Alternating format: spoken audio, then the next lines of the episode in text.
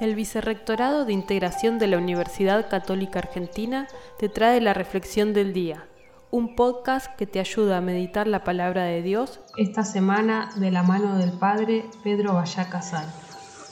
El Evangelio de este lunes 5 nos presenta un día, una tarde en la vida de Jesús, ¿no? Se le presenta el jefe eh, de la sinagoga, va a decir él después la versión de Marcos, pidiéndole que vaya a ver a su hija y en el camino sucede este acontecimiento que eh, llama la atención. Una mujer se acerca silenciosamente con fe para tocar el manto de Jesús y él, le dice, tu fe te ha salvado. No, no es solamente eh, algo que Jesús obra positivamente, sino que podríamos decir, la fe de esta mujer le arrebata el milagro, ¿no? sabiendo que de Jesús sale esa fuerza de salud, de vida, eh, de alegría que todos necesitamos y que Él entrega a manos llenas cuando nos acercamos con fe.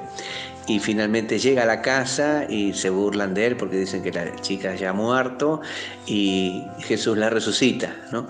Eh, vemos como sale de él todo el tiempo, eh, por su propia voluntad y por la fe de los que se acercan a él, una fuerza de vida y de resurrección.